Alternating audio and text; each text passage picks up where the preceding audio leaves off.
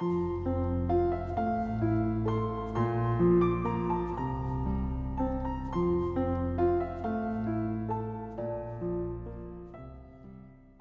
位听友，大家好，我是明哲。想获取每日热点文字版和更多备考内容，请关注微信公众号“金牌公考”。今天的热点来自华西都市报蒋景行的文章：毒大葱事件再次敲响食品安全的警钟。在山东寿光养了十年羊的王春芝，怎么也不会想到自己家的羊。会被一千多公里外沈阳农田里长出的大葱害死。八月二十四日一早，他发现自家养殖的羊出现抽搐、口吐白沫的症状。经过抢救，最后还是有八十只羊死了。随后，当地卫生检疫站在喂养的大葱叶中发现了甲拌磷等剧毒农药成分。这批大葱叶是附近一座预冷库扔掉的废液。大葱在这里经过处理后，会被运往全国各地。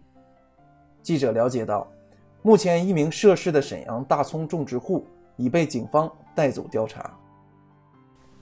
作为事故的受害者，王春芝显得很无奈。如果说我们家的羊为人挡了这一批葱，可能也算是一种安慰。的确，从某种意义上来说，这是足够幸运。却又足够不幸。当食品安全沦落到以羊挡毒这份上，这无异于是扯掉了最后一块遮羞布，所有人都有理由为此后怕。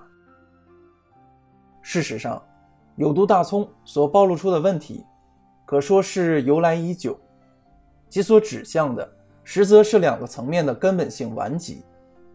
其一，就是小而散的分散农业生产模式。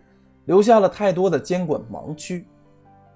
现实中，大部分大型蔬菜种植基地已很好纳入了监管，一些小规模的零碎的种植地却游离其外，而后者往往更有以非法手段增产增收的冲动。其二，则是流通贩售环节法定检测的形同虚设。媒体就曾曝光。一些农产品批发市场只见收费员，不见农残检测员。现实的局面是，对农产品安全性的检测过多的压在了终端零售环节的抽检上，其虽然也能发现不少问题，但终究还是难免有所遗漏。蔬菜生产的分散经营模式，加之原产地近乎全程不设防的弱监管。共同促成了有毒大葱的畅通无阻，而由此事件所牵出的，其实还是控农残体系如何前移和下沉的老问题。越来越多案例表明，在果蔬生产的源头配备更多监管力量，确保农残检测到乡镇、到村庄、到田地，已经刻不容缓。加大对果蔬生产的前端监管。才能尽可能自一开始就排除掉隐患，也只有在田间地头就直接确立起生产标准和执法力度，才可让消费者不必寄希望于以羊挡毒式的万幸。